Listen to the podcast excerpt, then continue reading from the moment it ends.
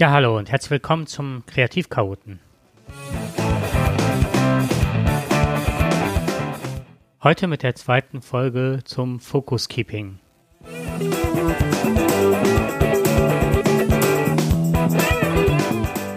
Ja, wie versprochen werde ich heute die Focus Keeper App vorstellen, aber zuerst einmal noch einen Fehler einräumen bzw. ausräumen.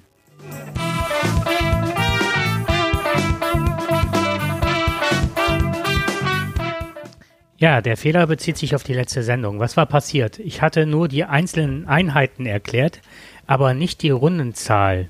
Ihr erinnert euch, dass man bei dieser App immer verschiedene Rundenzahl, also bei der Methode, äh, verschiedene Einheiten macht und diese dann äh, gebündelt hat in Rundenzahlen. Also ich habe das so eingestellt, dass immer vier Runden eine Einheit ergeben. Und dann kommt dann nach den Einzelpausen der einzelnen Einheiten, a fünf Minuten, nach vier Einheiten, also nach einer Runde, eine 25-minütige Pause. Das habe ich im Eifer des Gefechtes vergessen. Ja, wie versprochen möchte ich heute die App Focus Keeper vorstellen.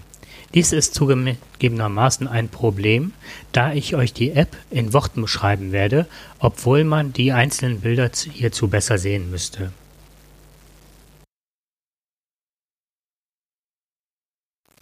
Damit die Vorstellung jetzt besser klappt, solltet ihr ab jetzt Kapitelbilder in eurer Podcast-App eures Vertrauens sehen. Sollte das nicht so sein, könnte es daran liegen, dass euer Abspielclient eurer Wahl das noch nicht unterstützt. Dann bleibt euch leider nichts anderes übrig, als auf meine Podcast-Seite zu kommen, also auf meine Homepage. Die Adresse lautet kreativ-chaot.cc. Hier werdet ihr einen Player vorfinden, der das kann, beziehungsweise auch die Bilder in der Beschreibung finden. So, jetzt geht es aber los. Die App Focus Keeper wurde von Pixo Incorporation entwickelt beziehungsweise von der Firma vertrieben. Ob es sie auch bei Android gibt, kann ich euch nicht sagen. Und nein, ich bin nicht gesponsert von Pixel Incorporation und ich möchte auch nicht verschweigen, dass diese App 5,99 Euro im Jahr im Abo kostet. Diese App beschreibe ich exemplarisch für andere Apps, die doch draußen in der freien Wildbahn existieren. Und auch deshalb, weil ich diese benutze und glaube, mich mit dieser auszukennen. Zur Preisdiskussion. Ich finde 5,99 Euro gerechtfertigt. Alles, was nichts kostet, wird mit unseren Daten bezahlt oder aber wir ertrinken stattdessen in Werbung. Somit ist mir der Preis lieb und teuer. Abo-Modelle mag ich eigentlich nicht. Jedoch bei einem Fixpreis hätten die Entwickler das Problem, für Updates und so weiter nie mehr Einkommen generieren zu können. Das war ein kleiner Exkurs, nun aber zur App. Was sehe ich, wenn ich die App starte? Zuerst einmal startet das Logo und dann gelange ich in den Mainscreen. Man sieht den Text Stay productive, create a new task and get focused. In der oberen Zeile ist eine Wochenleiste, ein Zahnrad, ein stilisiertes beschriebenes Blatt und ein Pluszeichen zu sehen. Also sehr gut aufgeräumt oder wie es albernerweise zurzeit überall bei YouTube widerhallt, clean gehalten.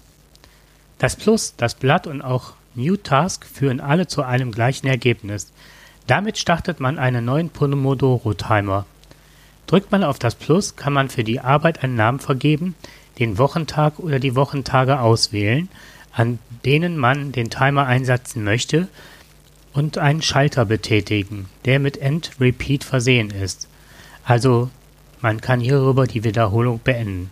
Zieht man den Schalter on, so kann man eine Endzeit in Form eines Datums eingeben, wann der Task nicht mehr benötigt wird.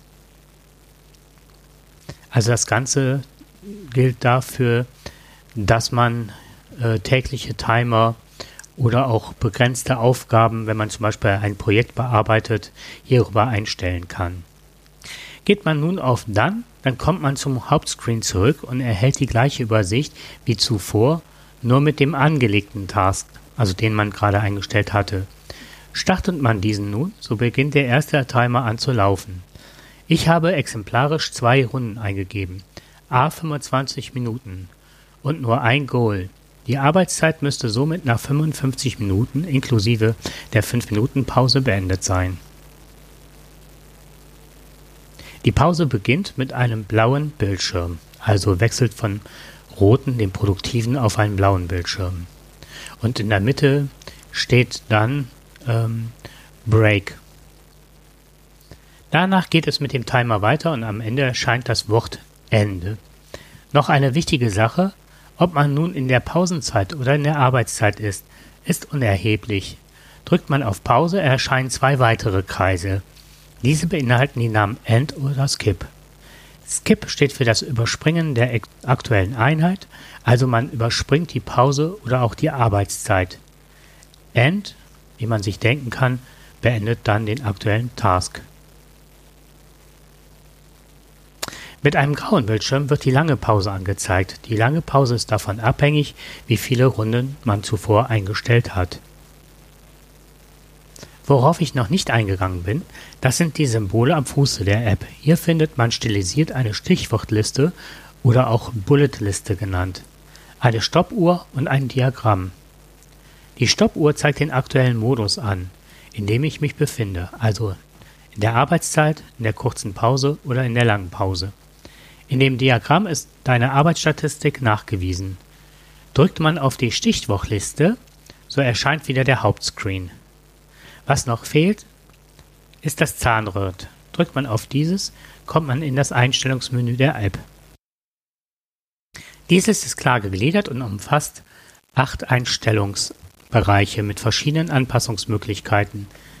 Diese Anpassungsmöglichkeiten sind in den Optionen als erstes einmal die Timer Length, die bestimmt also wie lange eine Fokuseinheit dauert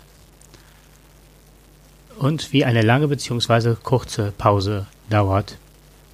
Voreingestellt sind 25 Minuten für die Focus Session, also für die einzelne Einheit, 5 Minuten für die Short Break und 25 Minuten für die Long Break. Das ist also sozusagen die Werkseinstellung. Noch eine kurze Anmerkung. Die Sprache dieser App ist Englisch und ich habe nirgendwo gefunden, ob man diese auch auf Deutsch umstellen kann. Hierauf folgt die Focus Session. Hier findet man die Anzahl der Arbeitseinheiten pro Runde und wie viele Rundeneinheiten man an dem Tag bestreiten will. Stellt man also zwei Sessions per Round ein und das Daily Focus Goal auf 1, so werden zwei Runden bestritten. Erhöht man das Daily Focus also das Goal auf 2, so werden es dementsprechend vier Runden mit den entsprechenden Pausen. Weiter in den Optionen findet man noch den Ticking Sound für Focus Ticking, Short Break Ticking und Long Break Ticking. Jeweils mit normalem Ticking, Wall Clock Ticking und Fidji Beach. Und ähm, diese Sounds kann man auch ausstellen was natürlich gerade, was an einem Tag halt einem gut passt, dass man im Hintergrund ein Geräusch hat, das so den auditiven Kanal etwas abschaltet, kann natürlich an einem anderen Tag ziemlich irritierend und nervig sein. Der Alarmsound ist ebenfalls ähm, einzustellen. Hier findet man den Fokus-Alarm, den Short Break-Alarm und den Long Break-Alarm, der daran erinnert, dass man wieder weiterarbeiten kann oder sollte. Dann gibt es noch Theme Color. Der Focus Color, wie eben schon gesagt, ist auf Rot voreingestellt. Der Short Break Color, äh, die Short Break Color auf Short Break Blau und Long Break Color auf Grau.